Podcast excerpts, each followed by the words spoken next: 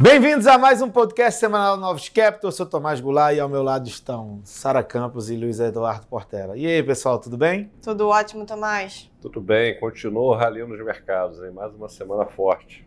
É isso, uma semana de números importantes, o tão aguardado CPI nos Estados Unidos, é, outros números de inflação e também de expectativa de inflação. Né?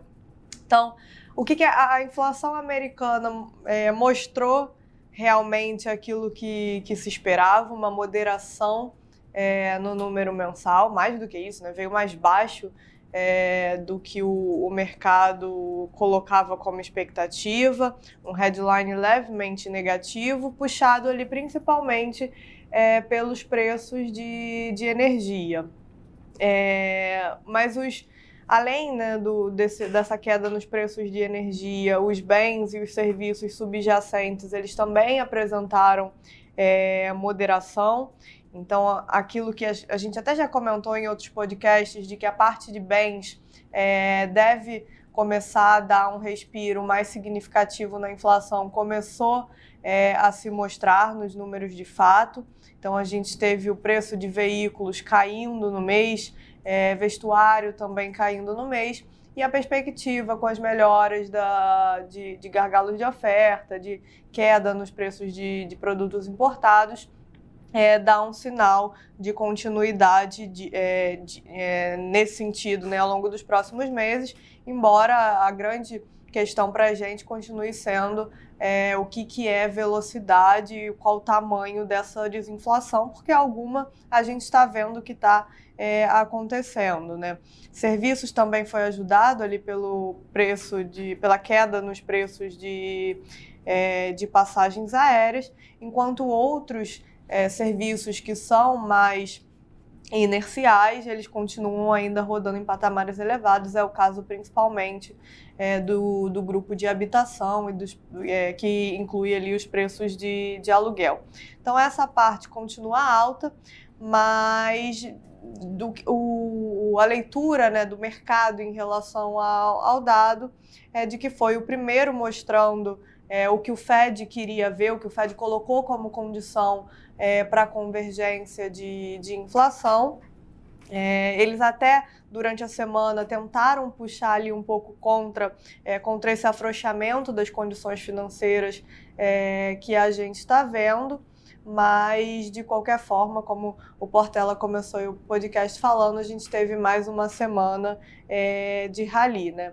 E é, de novo, né? Acho que o, o grande ponto é que a gente ainda não sabe é, qual vai ser o tamanho dessa, dessa desinflação e o, o, que o, o que o Fed tem tentado falar é que eles vão continuar é, subindo a taxa de juros, não vai ter é, o que a gente chama de stop and go, né? Parar, olhar um pouquinho, observar, porque o nível, como o nível de inflação ainda é muito elevado, eles não têm é, essa perde esse espaço aqui é, para parar e observar os dados. E aí, em contrapartida é, os salários é, continuam muito elevados. A gente viu a divulgação de um novo dado é, de salário essa semana por parte do Atlanta Fed.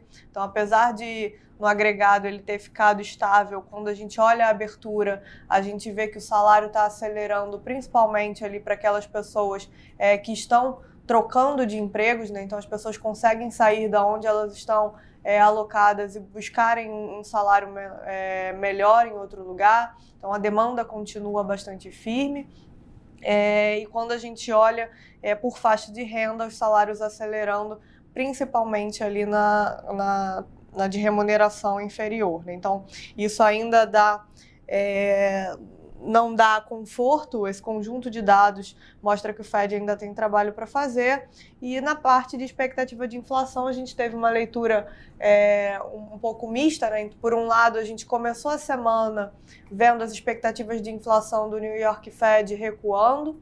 É, mas a gente terminou a semana com um dado de expectativa de inflação de Michigan, que é bem acompanhado é, por parte do Banco Central americano, mostrando que, apesar da melhora na expectativa curta, né, que acaba sendo muito influenciada pelos preços de, de gasolina, é, as expectativas mais longas elas voltaram a, a subir. Né? Então, meio, o Fed tem esse cenário, mas o que ficou é, em termos de, de, de mercado, né, de interpretação, foi esse, esse ponto da inflação é, desacelerando. E por outro lado, né, para comentar um pouco aqui de Europa, é, ao longo das semanas, o que na nossa cabeça acontece né, é uma perspectiva de desaceleração econômica se intensificando. Então, além de todos os riscos que, que a gente já sabe, é, o Reino Unido decretou emergência por causa de, de seca, né? Os níveis, com o calor que está fazendo forte na Europa, os níveis de, dos rios é, estão muito baixos. E qual o problema disso? O rio serve como é, transporte, então atrapalha na produção é, dos países e, além disso, também é fonte de, de, de transporte do carvão além de, de outra, outros itens de produção, o carvão, que nesse contexto de gás é, pressionado está né, tá sendo outra fonte de energia usada, e ele também é a água dos rios também é utilizada ali no resfriamento da, de, de outras usinas é, e, e, de produção de energia hidrelétrica. Então a gente tem é, uma série de fatores que vão se amontoando lá na Europa, de riscos, sem falar de eleição na Itália, sem falar de eleição no, no Reino Unido, perspectiva de, de um novo primeiro-ministro ou primeira é, ministra que pode, tem falado é, em mudar em ampliar o mandato do Banco Central. Então, a gente tem um, várias condições que vão se amontoando é, um pouco mais negativas em termos de, de crescimento da Europa. É, então acho que o ponto principal aqui no mercado é isso. O mercado comprou que a inflação é, fez pico, vai continuar melhorando.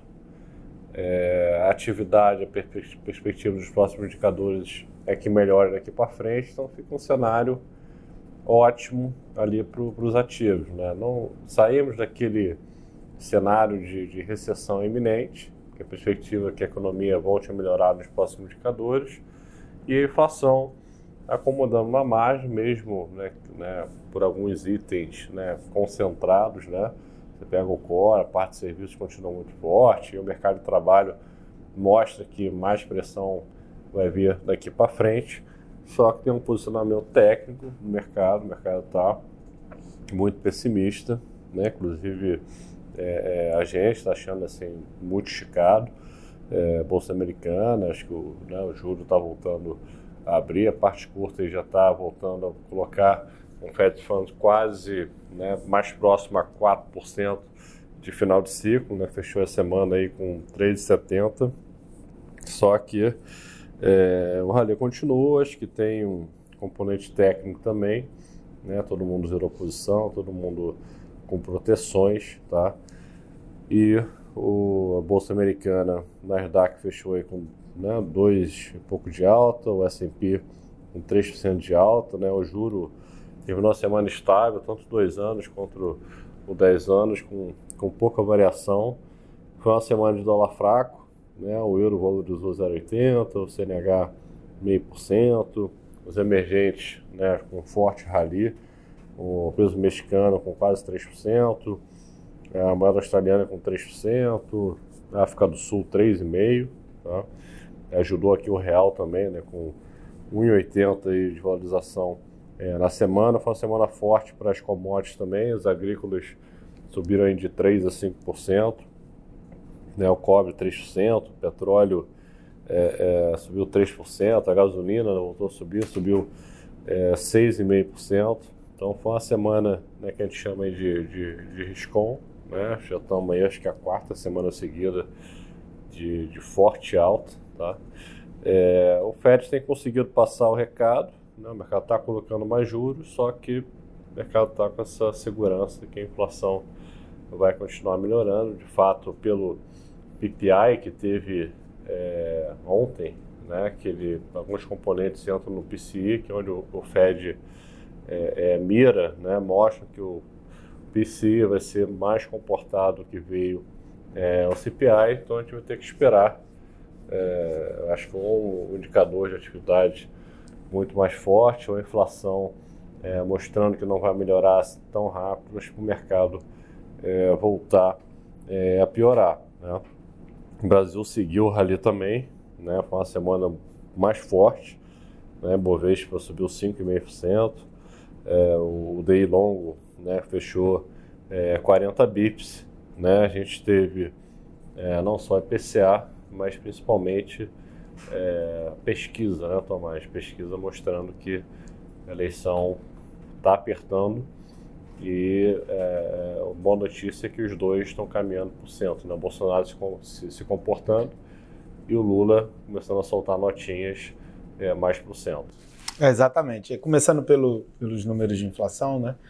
A gente sempre comentou que uma parte significativa do fenômeno inflacionário doméstico era ligado a fatores globais. É, se você reprecifica a inflação lá fora, efetivamente você tem que imaginar que uma parte dessa reprecificação de inflação lá fora vai bater no Brasil. Além disso, a gente está agora numa toada positiva, o câmbio vem apreciando é, de maneira bem significativa no mês. E aí, por conta disso, você é, é, importa bastante dessa redução prospectiva de inflação. Isso daí ajuda bastante aí no, na tendência inflacionária doméstica. Né? A gente tem fatores é, que são próprios nossos, como a redução dos impostos sobre é, combustíveis. Essa semana a gente teve um novo corte é, do diesel é, para baixo, não bate tanto no IPCA, mas bate na cadeia, é, traz algum alívio na pressão de custos. E a gente, quando olha a defasagem da gasolina e do diesel, ainda há espaço para novos cortes é, que devem acontecer nas próximas semanas, à medida que é, for passando o tempo e o governo, de alguma forma, também está sabendo se aproveitar e adquirir os bônus eleitorais é, disso aí. Então, no final das contas, o IPCA veio é, na forma negativa quanto era esperado, menos 0,68. A perspectiva para o mês é, de setembro, de agosto, segue sendo de um número negativo. É, e à medida que vai, você, a gente vai observando que o preço dos alimentos tem caído, que o preço do diesel vai caindo, reduzindo o frete, a perspectiva de setembro, que estava por volta de 0,50, ela vai começando a cair. Então são três meses seguidos de inflação é bem baixa, isso né, provoca uma reavaliação da trajetória inflacionária futura também. Né? Então, você já tem 6,5% de projeção de inflação para esse ano, você tinha uma necessidade de fazer recomposição da inflação no ano que vem da, do retorno dos impostos, é, levando né, a inflação esperada mais ou menos pelo Focus ali para volta de 5,5%. E agora o que, que a gente imagina é que é, comece a haver um movimento de recuo da inflação à frente. Né? É, taxa Selic elevada por um período maior de tempo, é, apreciação cambial e tem a questão das pesquisas e de uma ida ao centro do, né, dos, dos dois candidatos. A gente teve algumas pesquisas bem relevantes aí ao longo da semana. Começou pela FSB, é, mostrando Bolsonaro melhor. Depois a gente teve pesquisa da Quest, é, regionais, né? São Paulo e Minas Gerais. É, em ambos os casos, o Bolsonaro melhorando. E aí a gente tem é, dois significados é, com relação a isso. O primeiro é que, de alguma forma, o Bolsonaro ficando no poder é, ele já deu todas as indicações que o Paulo Guedes fica e o Paulo Guedes já está desenhando qual é o projeto fiscal é, à frente. Né? Ele tem soltado que é algo relacionado a uma meta de dívida para substituir o teto de gastos, dado que efetivamente você vai ter que achar espaço no orçamento do ano que vem para algumas dessas despesas que foram colocadas nesse ano. Então, é, para você garantir alguma credibilidade fiscal, você tem que ter uma nova âncora fiscal e que essa âncora seja crível, que as pessoas acreditem nela e que elas voltem a demandar ativos brasileiros, confiando que ela vai ser cumprida. E por outro lado, é, no momento que o Bolsonaro melhora, isso dá uma chacoalhada na campanha do Lula. Né? A gente tem visto aí que é, alguns movimentos é, que efetivamente a gente encara como é, que foram notícias que foram enviadas pela própria campanha do, do, do ex-presidente para ver se é, é, ele atinge um eleitorado mais de centro e que é, consiga retirar esse momento positivo do Bolsonaro. Ele soltou que, olha, o ministro da Economia pode ser o Geraldo Alckmin, né? E aí é, ele vem falando que o ministro da Economia vai ser um político. É, e, e, e, aí o Alckmin eu acho que teria as prerrogativas para ser bem aceito é, pelo mercado. Ele teria pessoas muito competentes ao lado dele. A gente Se a gente pensar rapidamente aqui, a gente consegue pensar no Pércio Arida, é, então que é um nome é, com muita credibilidade que estaria ao lado do, é, do Alckmin de alguma forma. E além disso, a gente vê outros movimentos vindo da campanha do Lula de que, olha, a gente tem que vir ao centro ou a gente vai perder essa eleição. Então, é uma eleição mais competitiva, significa que a pauta econômica fica mais, é, é uma pauta econômica mais é, inteligente, mais voltada ao mercado é, e mais voltado a, a, a, uma coisa correta em termos de economia. Teve reunião com o Bolsonaro e com o Alexandre Moraes, né, que parece que estão selando uma paz. Né, e... Tem a questão do 7 de setembro, né? Então, não deve ter nenhuma confusão do 7 de setembro, vamos acompanhar. Né? E é, emendando aqui em semana que vem, né, além de acompanhar a seca da Europa, né, que pode trazer aí racionamento, né, vai prejudicar as indústrias é, é na Europa, a gente tem indicadores de atividade nos Estados Unidos, né, sabe? Isso, a gente tem indicadores é, para o mês de julho, então, acho que é importante porque se trata já do terceiro trimestre, né? Lembrando que a gente teve um PIB negativo nos dois primeiros, então criou-se aquela coisa de, ah, estamos numa recessão técnica.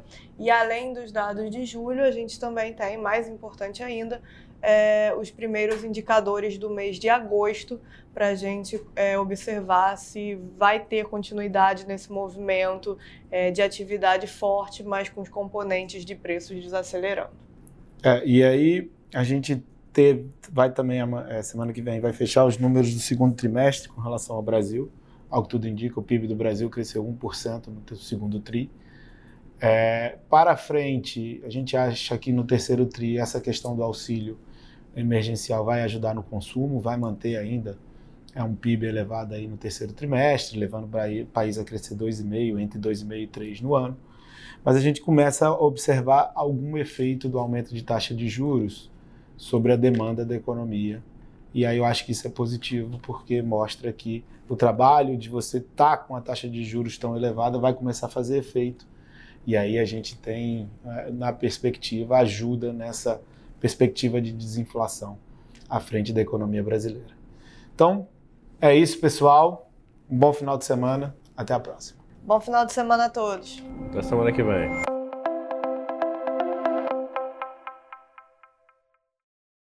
A Novos Capital, gestora de recursos limitada, não comercializa nem distribui cotas de fundos de investimento ou qualquer outro ativo financeiro. Este podcast não constitui uma oferta de serviço pela Novos e tem caráter meramente informativo. A Novos utiliza informações de fontes que acredita serem confiáveis, mas não se responsabiliza pela exatidão de quaisquer das informações assim obtidas e utilizadas neste podcast, as quais não foram independentemente verificadas. Estas informações podem estar desatualizadas ou sujeitas a opiniões divergentes. Este conteúdo não constitui uma opinião ou recomendação, legal ou de qualquer outra natureza, por parte da Novos, e não leva em consideração a situação particular de qualquer pessoa. A utilização das informações aqui contidas se dará exclusivamente por conta e risco de seu usuário. Antes de tomar qualquer decisão acerca de seus investimentos, a Novos recomenda ao interessado que consulte seu próprio consultor legal.